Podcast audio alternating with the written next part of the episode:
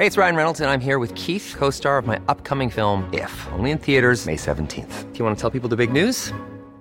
All right, I'll do. Sign up now and you'll get unlimited for $15 a month in six months of Paramount Plus Essential Plan on us. Mintmobile.com slash switch.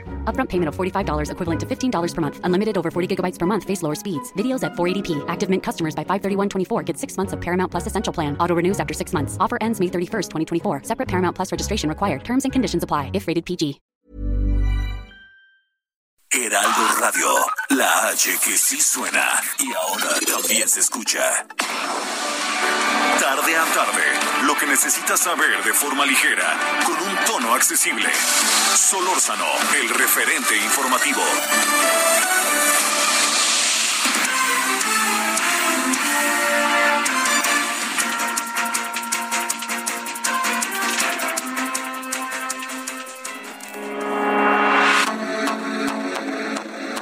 Resumen informativo. El canciller Marcelo Ebrard dio inicio al diálogo de alto nivel entre México y Estados Unidos. Señaló que se inicia una nueva etapa de entendimiento para sentar bases y detallar en conjunto los temas de seguridad, salud pública y comunidades seguras entre ambos países. Por su parte, el secretario de Estado de Estados Unidos, Anthony Blinken, coincidió al decir que se da nueva vida al marco de cooperación para el combate al narcotráfico y desarrollo social, entre otros temas. El presidente Andrés Manuel López Obrador aseguró que no hay acuerdos ocultos ni una moneda de cambio con otras fuerzas políticas como el Partido Revolucionario Institucional para la aprobación de la iniciativa de la reforma eléctrica que envió al Congreso de la Unión. Durante la conferencia de prensa matutina, el mandatario insistió en que no hay ninguna negociación con los legisladores e indicó que ellos mismos deberán informar sobre por qué decidieron su voto. Fuerzas federales y estatales rescataron a 652 migrantes que viajaban en seis contenedores de tres trailers, entre ellos 355 menores de edad, hecho por el que hay cuatro detenidos. Los vehículos fueron trasladados al complejo de la Secretaría de Seguridad Pública de Tamaulipas en Ciudad Victoria con apoyo de unidades de la Guardia Nacional y Policía Estatal para que autoridades del Instituto Nacional de Migración y de la Fiscalía General de la República pudieran llevar a cabo la contabilización de los migrantes. El día de hoy compareció ante la Fiscalía Especializada en Materia de Delincuencia Organizada la licenciada en Matemáticas Aplicadas María Mónica Ramírez Bernal, quien está entre los 31 científicos e investigadores acusados por la Fiscalía General de la República de delincuencia organizada y desvío de recursos del Consejo Nacional de Ciencia y Tecnología. La Ciudad de México continuará en semáforo amarillo por coronavirus del 11 al 17 de octubre, informó el gobierno capitalino. El titular de la Agencia Digital de Innovación Pública, Eduardo Clark, dio a conocer que los indicadores de la pandemia de coronavirus continúan bajando e incluso algunos ya se encuentran en verde, pero todavía se debe esperar a la confirmación del gobierno federal. Eduardo Clark, titular de la Agencia Digital de Innovación Pública, dio a conocer que el gobierno de la Ciudad de México espera terminar de vacunar con esquemas completos a toda la población capitalina en diciembre. En conferencia de prensa virtual, el funcionario señaló que estiman que para finales de octubre se llegue al 90% de la aplicación de segunda dosis en la población mayor de 18 años. El director de los laboratorios de biológicos y reactivos de México, Pedro Centeno Santaella, viajó hoy a Rusia para firmar los contratos con el Fondo Ruso de Inversión Directa que permitirán a nuestro país comenzar a envasar la vacuna Sputnik V en la capital y en una segunda fase producir hasta 20 millones de dosis al año, lo que permitirá reactivar la producción de vacunas en México. Esperamos sus comentarios y opiniones en Twitter. Arroba Javier Solórzano. Arroba Javier Solórzano. Solórzano, el referente informativo.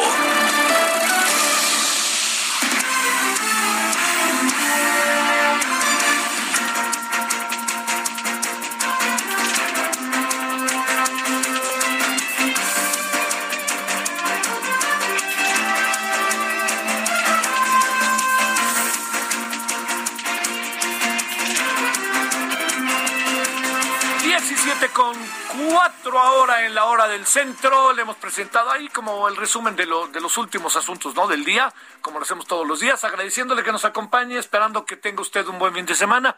Es viernes, va a bajar la temperatura un poco, le adelanto. Eh, estamos pues ya en octubre, estamos en octubre, estamos relativamente cerca de entrar al, al otoño, pero sobre todo para que usted lo tome este, en cuenta y pues bueno, ya mire, yo soy de la idea, bueno, primero déjeme saludarle, ¿cómo está? Buenas tardes, estamos en el 98.5 de FM, Heraldo Radio, servidor Javier Solórzano y todos los que hacen posible la emisión. Bueno, ahora le cuento al otro. Este, lo que pasa es que fíjese que, que algo platicaba el otro día con, con buenos, buenos y queridos amigos del, del Sistema Meteorológico Nacional, en donde me decían, lo que pasa es que no, no tenemos luego este memoria, ¿no? Y dice, como no tenemos memoria, lo que acaba sucediendo es que esta, esta memoria, ¿no? Con el clima, nos acostumbramos muy rápidamente. Oiga, a ver, le cuento. Yo supongo que sabe usted que ya viene el cambio del horario de, de verano y vamos a entrar el horario de invierno, ¿no? Para que vaya sabiendo. Entonces, todo, todas estas cosas así que, se, que, que vivimos, de repente, pues de la cotidianidad nos impide voltear a ver, ¿no? Y entonces nos quedamos sin, sin darnos cuenta muy bien, es que hace mucho frío. Pues sí, pues propio de la época. Aquí la gran clave del asunto, le diría yo, es este, estar preparados y estar muy echados para adelante y entender que estamos en medio de una pandemia. Eso no lo perdamos de vista, que esa es una de las grandes, grandes variables para entender qué es y por dónde va precisamente toda la, la, este, la, la dinámica cotidiana. Bueno, mire, eh, hablando, hablando de eso, déjeme lanzar algunas ideas que, quisiera compartir con usted eh, respecto a, a, algo que está como muy latente entre nosotros. Eh, las secuelas de la pandemia no terminan, ¿no?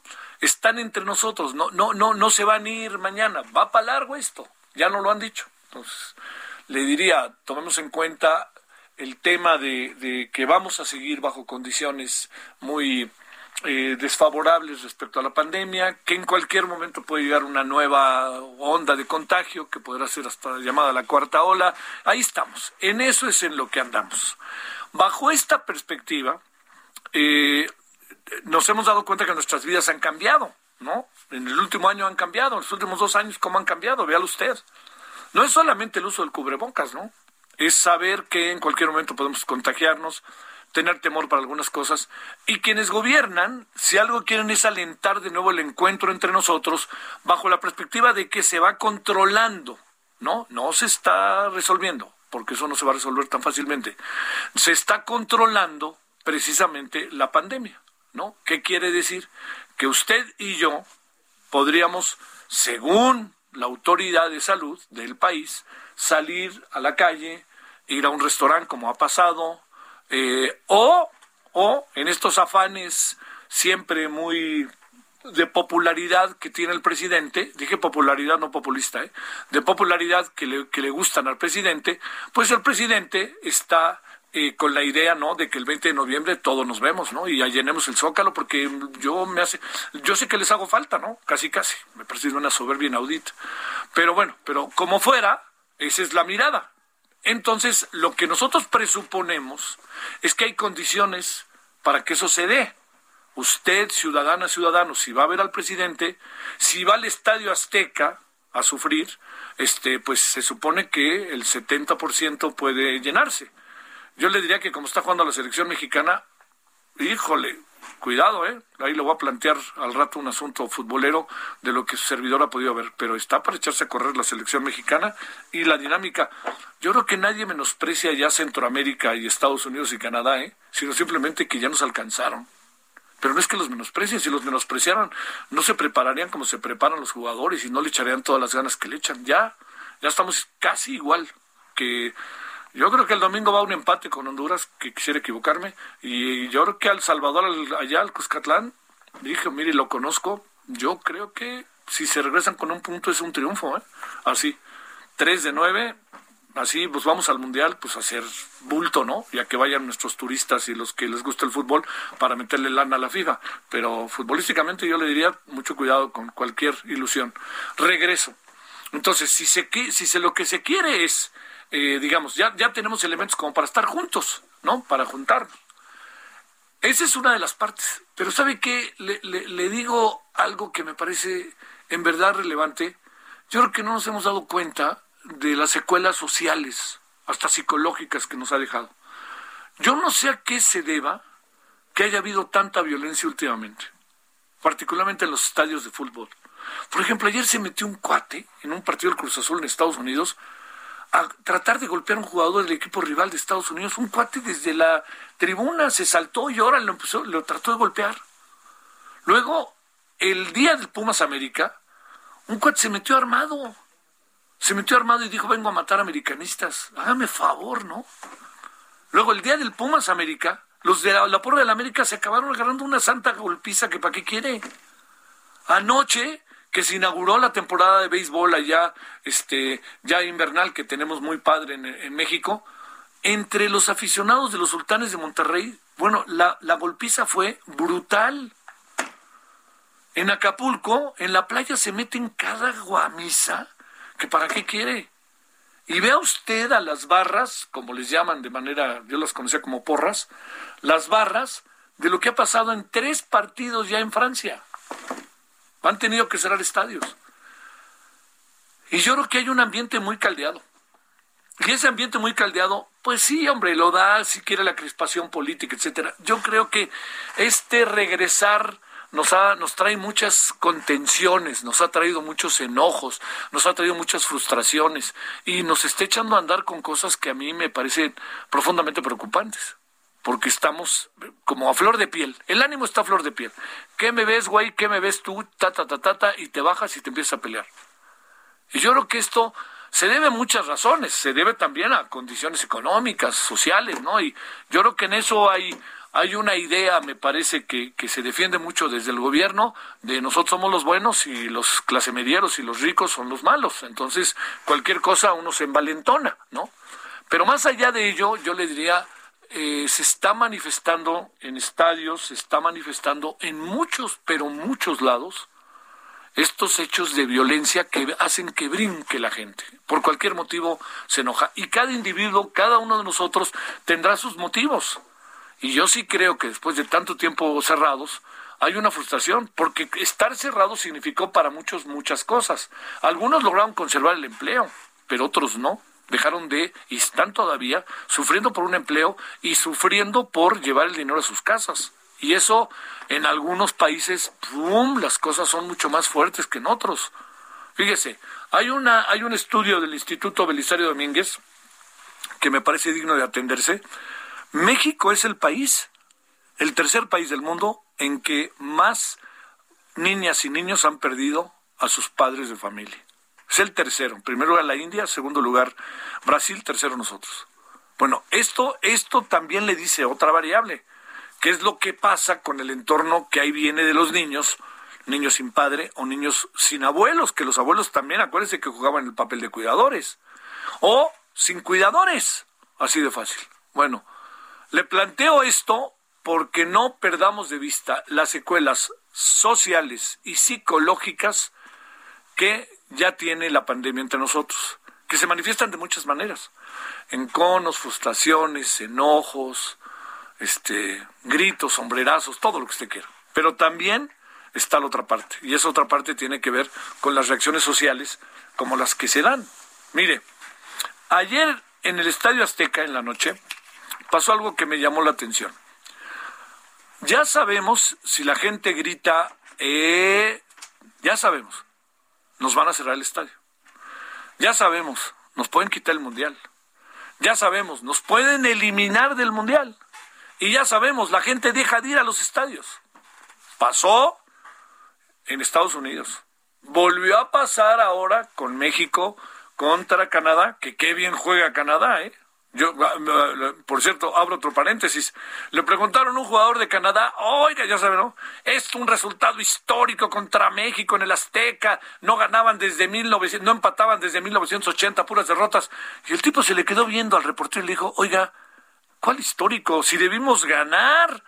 O sea, les debimos meter un 3-1 al menos, fíjese. Así me lo ven desde Canadá, ¿eh? Y eso que son los chiquitos, futbolísticamente. Este, bueno, regreso al asunto ¿Por qué la gente grita, eh. Yo creo que hemos pasado un proceso de el grito como sinónimo de protesta y encono. A ver, si nomás porque acabó el partido, pero yo venía yendo el partido en radio y claramente se oyó que en el minuto 49, no sé qué, el árbitro, el árbitro tocó la ocarina, como dirían los viejos locutores de fútbol, y se oyó claramente que iba a despejar el portero de Canadá y, eh, y por fortuna el, el, el árbitro dijo colorín colorado, ¿eh? porque si no, otra vez. Entonces, hay algo que no está cuadrando y que yo creo que tenemos que pensar como sociedad y que el gobierno, las escuelas, nosotros en los medios de comunicación, tenemos que, a ver, pongámonos a las vivas, con cuidado, qué anda pasando, y tratemos de reflexionar y hacer catarsis.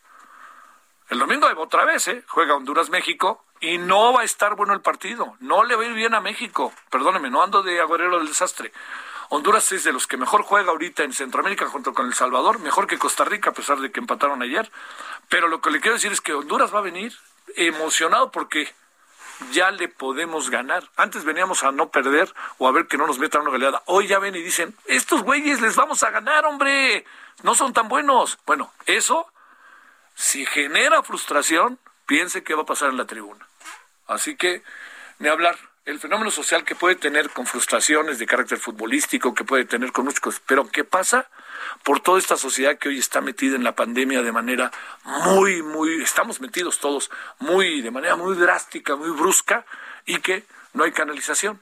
Y bueno, y luego también, debo decirle, tenemos un gobierno que le gusta que andemos de la greña, ¿no? Bueno, 17 con 15 en la hora del centro, muchos asuntos. Hoy le dijeron adiós, Plan Mérida, bienvenido la, el, este, el entendimiento eh, bicentenario. No, no, es que le echaron ganas para ponerle nombre, ¿eh? Le echaron ganas. Yo creo que se quedaron como, ¿qué? 30 días metidos allá adentro y hasta que salió humo dijeron, ¿sabes qué? Tengo un nombre buenísimo. Entendimiento bicentenario. No marchen. Bueno, vamos a hablar de lo que esto es de fondo, que es lo que importa con Ernesto López Portillo. 17-16 en Lora del Centro. Solórzano, el referente informativo.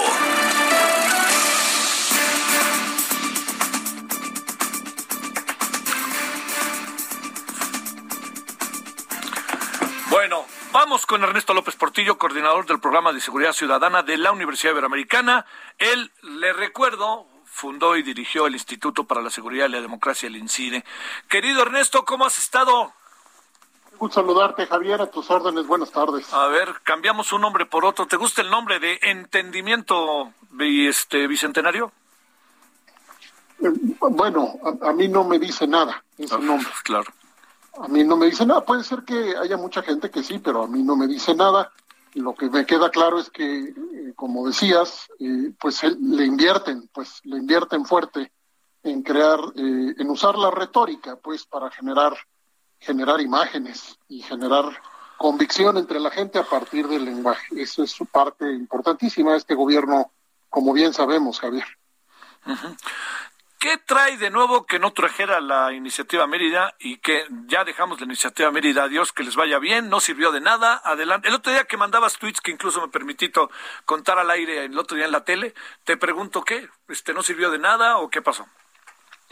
A ver, algo que se hace muy poco en materia de seguridad es lo que se conoce en términos técnicos como evaluación de impacto. ¿Qué quiere decir? Pues de manera muy fácil y sencilla es qué funciona y qué no funciona para construir seguridad. Del año que se empezó a negociar la iniciativa Mérida, 2007, a 2020, tienes un crecimiento de 3.9 veces en homicidios violentos en México. Si la iniciativa Mérida debía ayudar para reducir la violencia, no lo logró. Punto uno. Punto dos. Si la iniciativa Mérida debía ayudar para reducir mercados ilegales, por ejemplo, de droga, por ejemplo, de armas, tampoco se logró. Esto, esto a veces los gobiernos pues tienen que, buscarle, ¿no? Cuando, cuando hacen cosas y tienen que buscar cómo, cómo tratar de convencernos y usan mucho las evaluaciones diferentes que se llaman evaluaciones de proceso, Javier. ¿Cuáles son esas?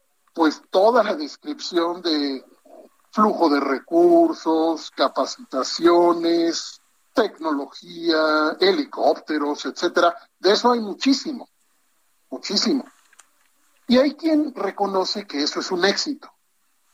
Es decir, si tenemos mejores capacitaciones es un éxito, si tenemos más helicópteros artillados es un éxito, si tenemos, etcétera, que sí lo hizo la iniciativa Mérida, Entonces, esos son indicadores de proceso que no sabes si te dieron más seguridad o no, a menos que hagas las evaluaciones de impacto. Síntesis. Sí. En términos de evaluación de proceso, la iniciativa Mérida dio muchísimo. En términos de evaluación de impacto, la iniciativa Mérida es un fracaso. No hay más seguridad y no hay menos mercados ilegales y tampoco, por supuesto, se redujo el poder de la delincuencia organizada, de ninguna manera. Sí. ¿Cómo le haces con un socio para renovar la relación cuando no te salió bien la sociedad? Claro. Imagínate que tienes a un socio en una empresa, ¿no? Y dices, a ver, vamos a revisar cómo nos fue los últimos 15 años. Y te va Dices, mal. no, pues tenemos números rojos, mano, pero vamos a tener que seguir trabajando juntos.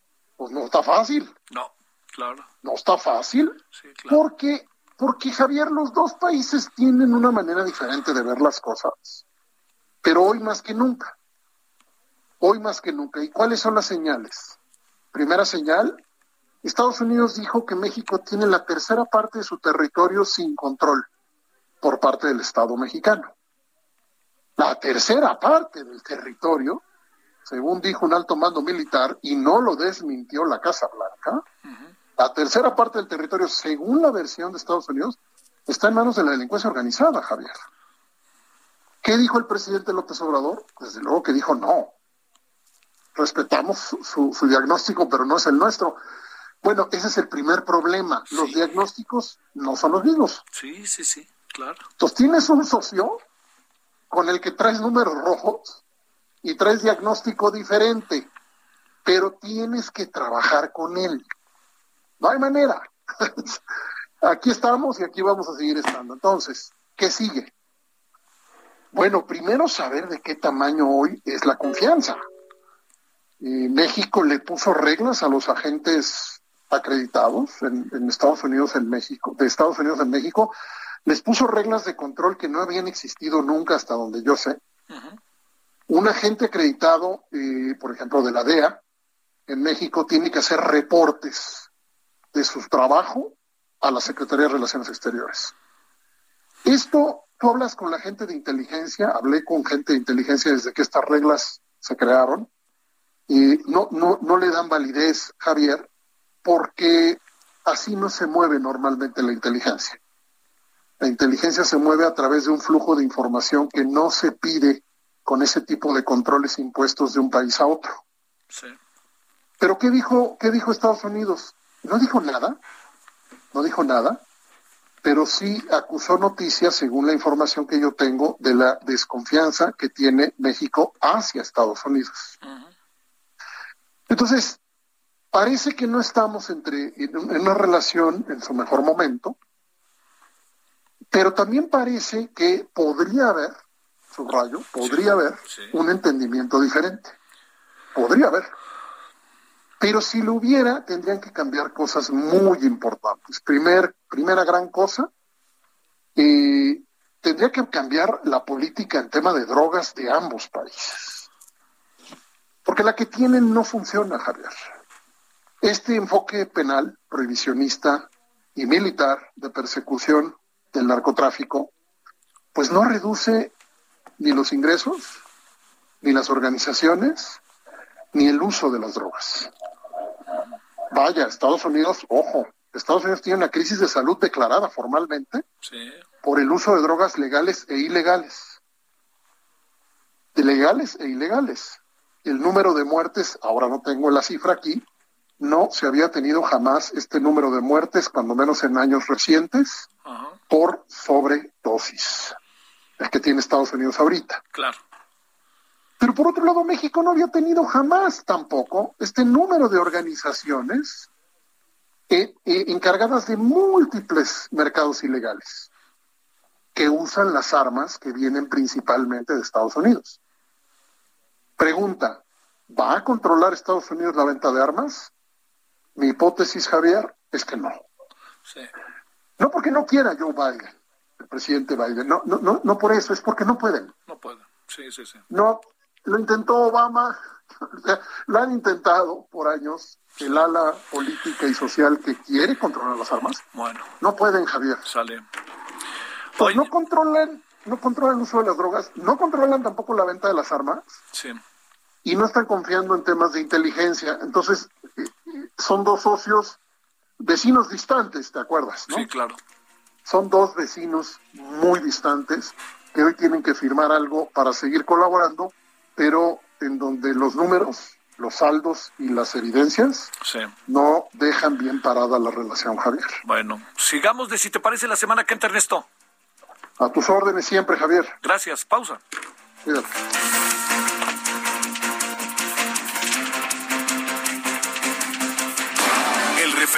informativo regresa luego de una pausa. Heraldo Radio. La HCL se comparte, se ve y ahora también se escucha.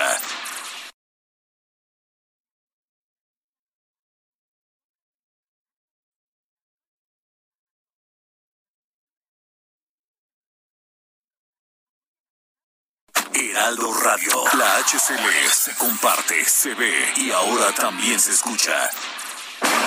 Estamos de regreso con el referente informativo.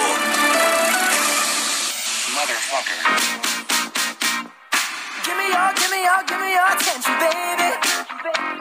I gotta tell you a little something about yourself. You're one of our flawless, ooh, you a sexy lady. But you walk around here like you wanna be someone else.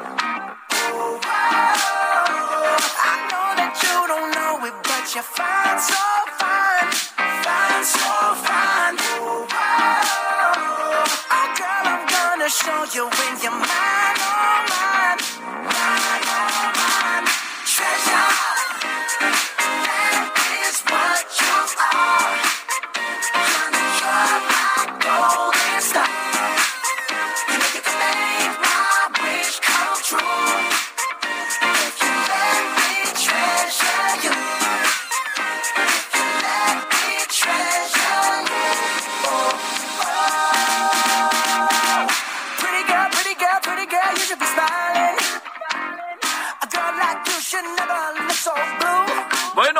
el muy afamado.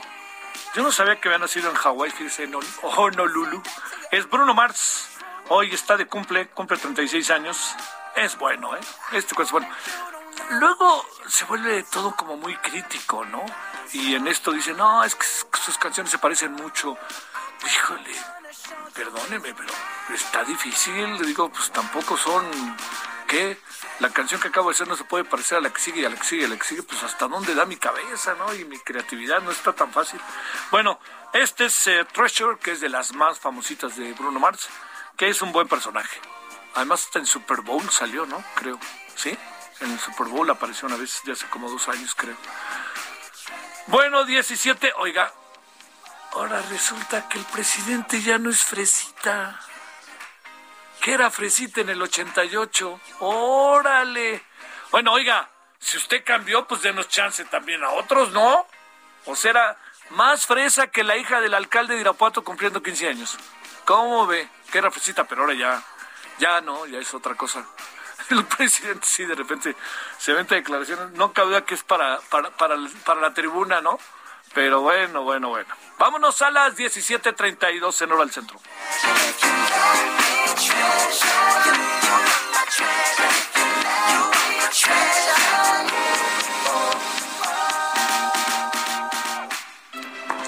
La Armada de México cumple 200 años al servicio de la paz y el desarrollo de México.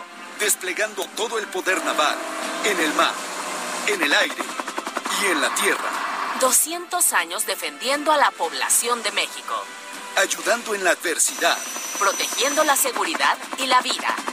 200 años protegiendo la nación, una armada que nació para servir a México. Gobierno de México. Esperamos sus comentarios y opiniones en Twitter. Arroba Javier Solórzano. Arroba Javier Solórzano.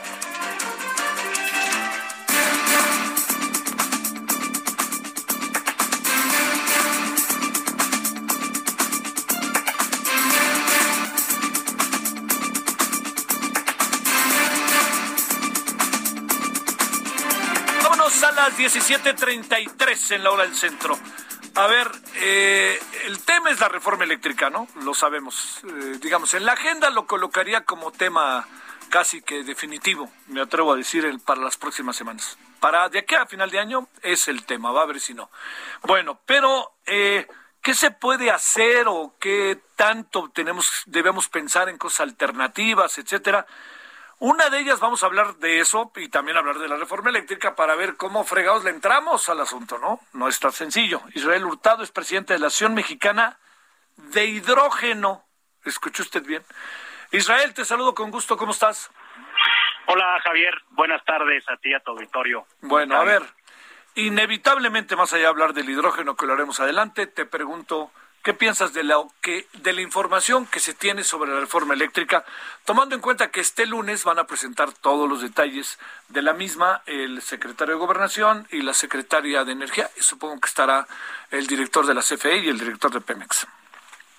Bueno, pues mira, este, se entra en este proceso de discusión, de debate, ya lo dijeron ellos que, pues bueno, que ellos están abiertos al debate. Me parece que se puede dar un buen debate y enriquecedor. Digo yo, en lo personal, pues creo que, que la iniciativa, es decir, eh, pues no, no debe de, no debe de proceder, porque creo que va a traer una, pues eh, un retroceso, digamos, en lo que se ha avanzado en, varios temas, sobre todo en temas de energía renovable, pues, protección del medio ambiente, inversiones y demás. Pero eh, quitando esta parte, pues creo que viene la, la, la del debate y la discusión y ojalá se valoren todos los argumentos de de, de, de, de pues de, de la oposición y lo que están planteando ¿no? en ese sentido, ¿no, Javier? A ver, esto, eh, ¿tú crees que va a haber debate o no va a haber debate? O ya ves que el presidente dijo aquí no se va a negociar nada, vámonos después de lo que había dicho anoche el señor Monreal.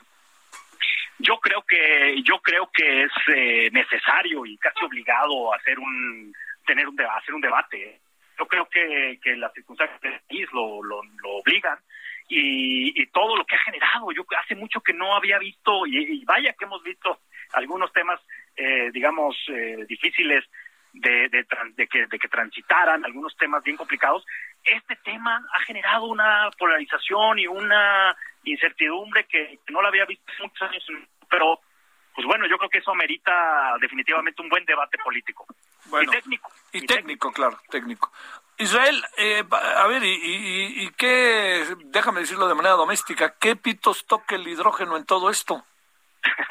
sí, no, bueno, gracias. Hoy es el día del hidrógeno, justamente, y mira, lo que, lo que es importante es que el hidrógeno puede ser un componente en la solución eh, de, contra los esfuerzos a la lucha del cambio climático, ¿no? O sea, eh, abona la, la lucha del cambio climático, el hidrógeno se puede producir de energías renovables, y el hidrógeno eh, puede ser una, una solución para el tema de, generación de energía eh, libre de emisiones, eh, totalmente ambientalmente amigable y, y, puede convertir a México en una potencia para producción y exportación de hidrógeno verde.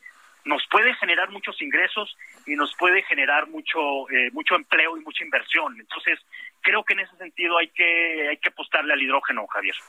A ver, eh, ¿qué puede, digamos, qué es esto del hidrógeno verde? Sí. ¿Cómo puede todo esto integrarse en la vida del mundo? Pero diría, pues sobre todo lo que nos importa, perdón, ¿no? Pero pues en la vida de nuestro país, eh, energías, este, sobre todo pensando en energías eh, eh, limpias, ¿no? No fósiles, todo esto. Sí, cómo no, mira, te explico. Eh, la, justamente el, hidrógeno puede tener una participación, digamos, en tu vida cotidiana, en la vida de todos. Puede utilizarse para mover vehículos, puede utilizarse para mover autobuses, eh, trenes, barcos, aviones. Eh, se puede utilizar como un combustible que no genera emisiones de CO2 a la atmósfera. También se puede inyectar en, el, en redes de gas natural mediante un proceso que se llama blending, se mezcla con el gas natural y va a llegar a las casas. Ya se están haciendo pruebas en ese sentido en Reino Unido. Uh -huh. Ya está llegando hidrógeno mezclado con gas natural a casas en, en, el Reino Unido y también se van a hacer pruebas en Estados Unidos de este de este proceso que se llama blending.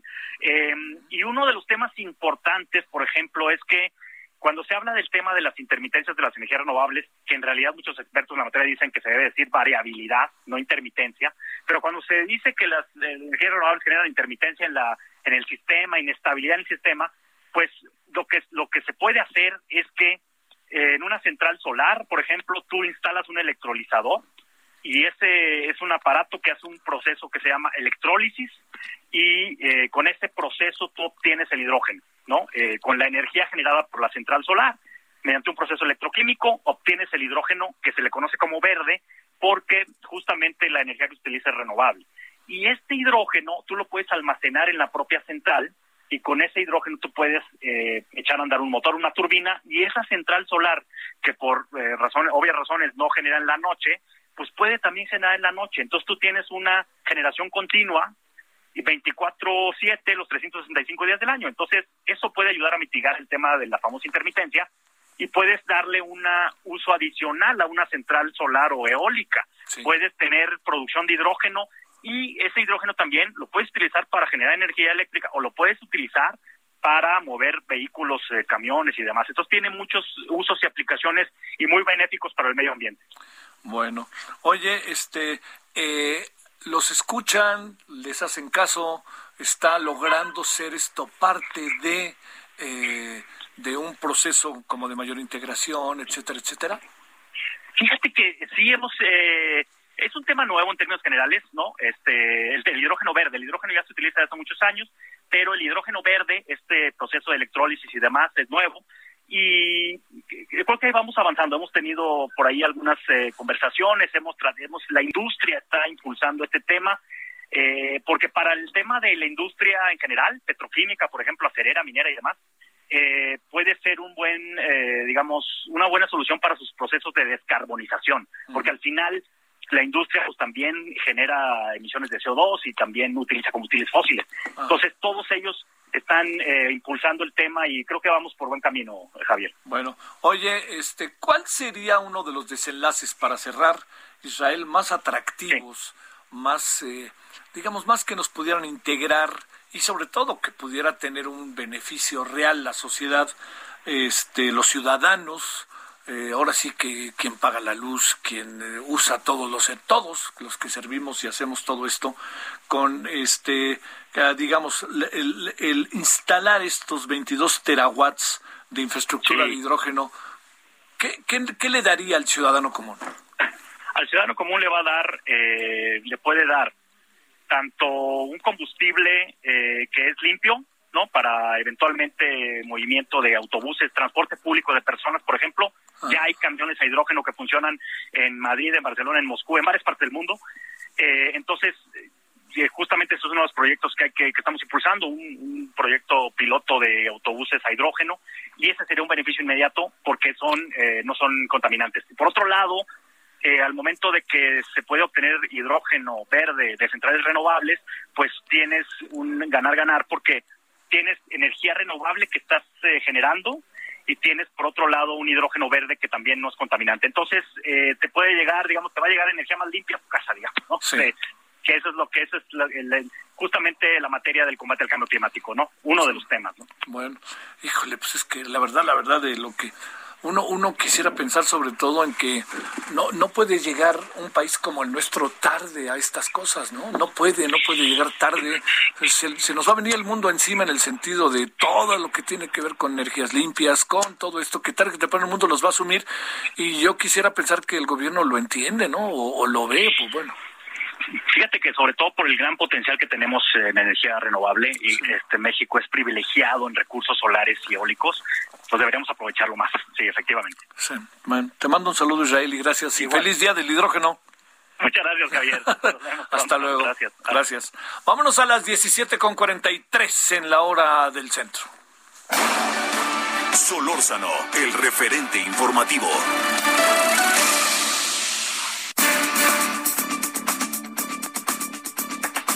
Oiga, este, ¿sabe quién puede, lo van a, como lo, perdóname, como lo hicimos saber desde el principio, y este, a ver cómo le va al exgobernador Silvano Aureoles, ¿eh?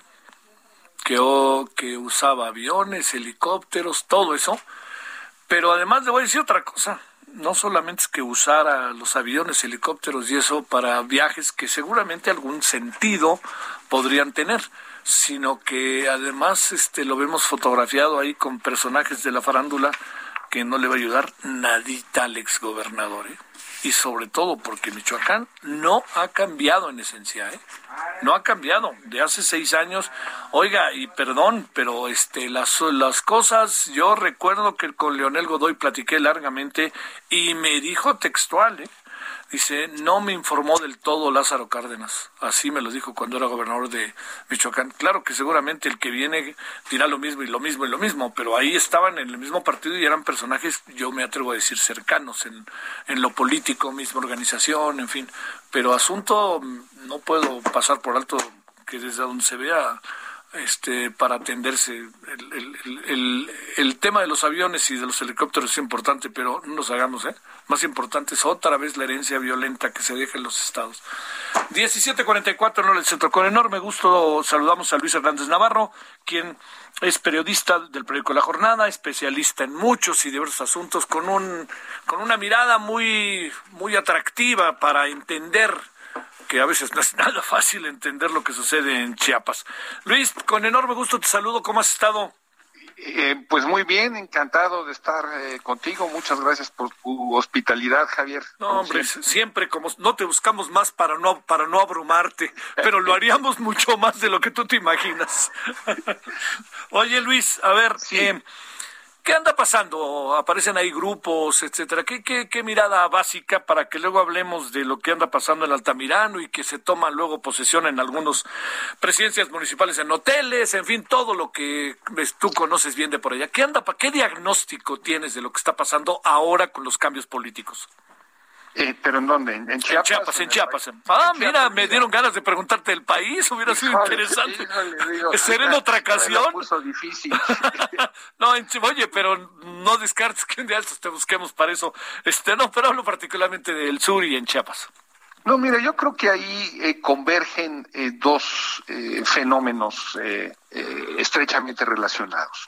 Por un lado, una sucesión eh, a, la gobernatura adelantada, en donde pues hay ya una eh, guerra salvaje, por un lado entre eh, un candidato claramente promovido desde el centro por el presidente López Obrador, que es Zoe Robledo, ¿no? de orígenes chiapanecos, pero de poca presencia en el Estado, y por otro lado, la eh, actuación del Partido Verde, eh, que ha venido, eh, considera a, Chiapas su granero electoral y sobre todo de una figura en lo particular, el senador Ramírez, que también tiene aspiraciones para gobernador y que tiene pues muchos compromisos con eh, yo diría lo peor de los intereses que hay en, en, Chiapas, ¿no? Este, por decirlo muy, muy claramente.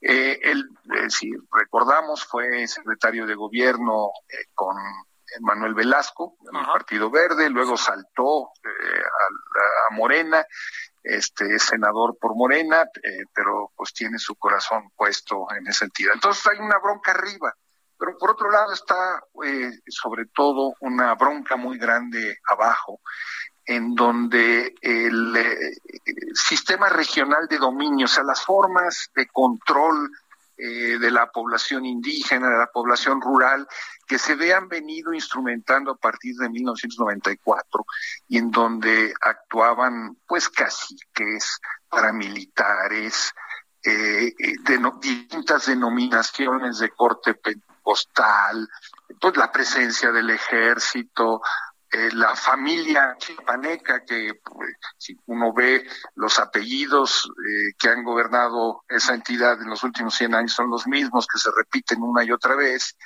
eh, entró en crisis. Entró en crisis en parte porque hay una penetración muy grande del narcotráfico, no podemos olvidar que Guatemala es la bodega eh, del mundo de la economía criminal, ¿no? Ahí están eh, migrantes, drogas, armas, piratería, etcétera, etcétera, y que deben de cruzar la, frontera con México para llegar hasta Estados Unidos.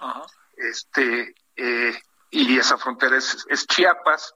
Curiosamente, casi todos esos estados de la frontera eh, con Guatemala gobernados por el Partido Verde, igual que los del Corredor del Golfo. Este, eh, y eh, ese sistema regional del dominio entró en crisis porque la gente se hartó de la violencia, se hartó de tener que pagar rentas a, estos grupos criminales, ¿no? En donde el, narcotráfico pues se asoció con los políticos, se asoció con eh, los paramilitares, eh, se asoció con, con las policías, etcétera, etcétera, y dijeron ya basta.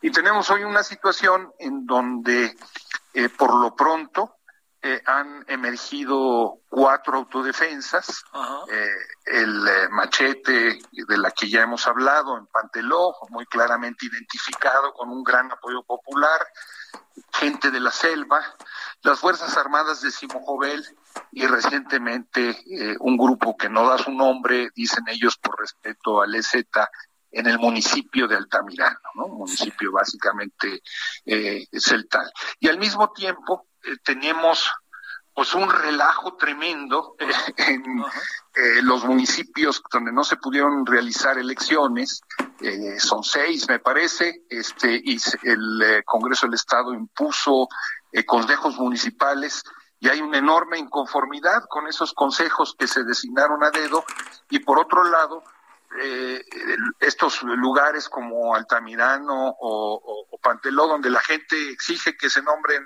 eh, municipales y donde el, Congreso no quiere hablarlos. Entonces, eh, pues en palabras de los zapatistas, estamos al borde de una guerra civil, o en palabras del padre Marcelo, párroco hasta hace unos días de eh, eh Simo Jovel, una figura fundamental en el pueblo creyente, esta expresión de la Iglesia Católica Progresista que decía, no, no, no, no, no es que estemos ante la inminencia de una guerra civil, ya hay una guerra civil, dice el padre Marcelo, ¿no? Este, en los hechos. Uf, oye, Luis, este sí que es un, verdaderamente un rompecabezas, un galimatías. Eh, a ver, eh, no hay salida, ¿verdad?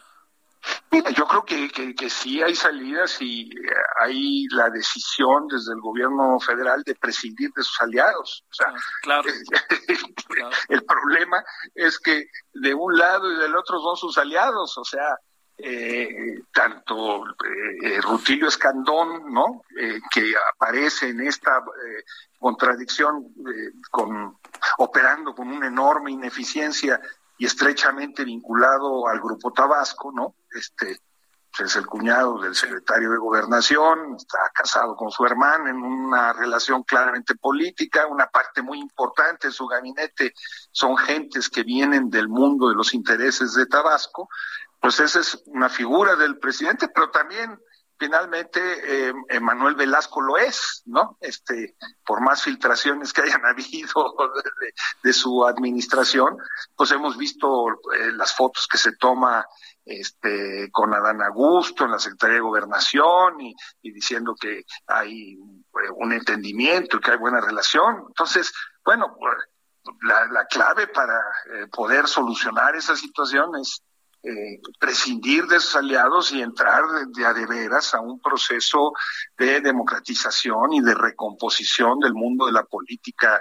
en, la entidad y de eh, combate real al narcotráfico y a sus intereses están allí. Este, el último caso, el de Altamirano, estamos viendo eh, cómo el, apellido Canter, tú ya tienes ahora sí que muchos años este, eh, cubriendo eh, eh, no solamente Chiapas, sino el país. Te, acordarás cómo ese mismo apellido apareció con toda claridad en 1994 en el municipio de Altamirano. Claro. Cuando atacaron, eh, José Constantino Canter atacó a las monjas que tenían un hospital allí, eh, cuando atacaron a, la, a una caravana de solidaridad este, eh, de jóvenes estudiantes que iban allá. Estamos hablando de 1994 la fecha y el mismo apellido se repite una y otra vez en los casos de, las mayores atrocidades. Pero si vamos eh, municipio por municipio, vamos a poder ver que, que los nombres y los apellidos pues prácticamente son los mismos. Bueno, sigamos, este, si no te importa, Luis Hernández Navarro, y agradeciendo por este, ahora sí que tocamos bases sobre lo que no debemos de perder y lo que viene ahora, ¿no? También el, las elecciones pronto para cambiar gobernador, se andan peleando hasta acá en el centro, en fin, pero bueno, ¿no? Pues este, te queremos agradecer mucho, Luis, que estuviste con nosotros. Yo encantado, muchas gracias por tu hospitalidad, Javier, como siempre. Te abrumaremos, te abrumaremos pronto, te abrumaremos pronto. Encantado, Gracias. encantado. Gracias. Hasta luego. Hasta luego. Bueno, son ahora las 17.54. Estamos por irnos. Eh, a ver, eh, en la noche vamos a hablar con Iván Macías. Iván Macías hizo un libro que a mí me parece muy interesante de fotografías que recuerde quedó en el WordPress Photo. Pues una foto, unas fotografías de él quedaron en segundo lugar y están ahí en el Ahí, ahorita me acuerdo del museo, ahí en, este, en, en Avenida eh, Hidalgo. Ay, ¿cómo se me fue a perder? Bueno, ni hablar. Eh, ahorita me acordaré. Eh, vamos a estar con él en la noche. Vamos a estar también, ¿sabe qué? Con, con el tema de la reunión de alto nivel para que podamos este, tener toda la información de lo que acabó sucediendo. Eh, y vamos a tener nueva información también que hay sobre el tema COVID. Ay, nos vemos, hay tarde, es viernes, ya ahí nos los esperamos a las 21 horas en hora del centro, ojalá nos acompañe y por lo pronto este tenga buena tarde lo que queda de ella, anda bajando la temperatura en la ciudad, en este caso, vivos. Hasta aquí, Solórzano, el referente informativo. Heraldo Radio, la HCL se comparte, se ve y ahora también se escucha.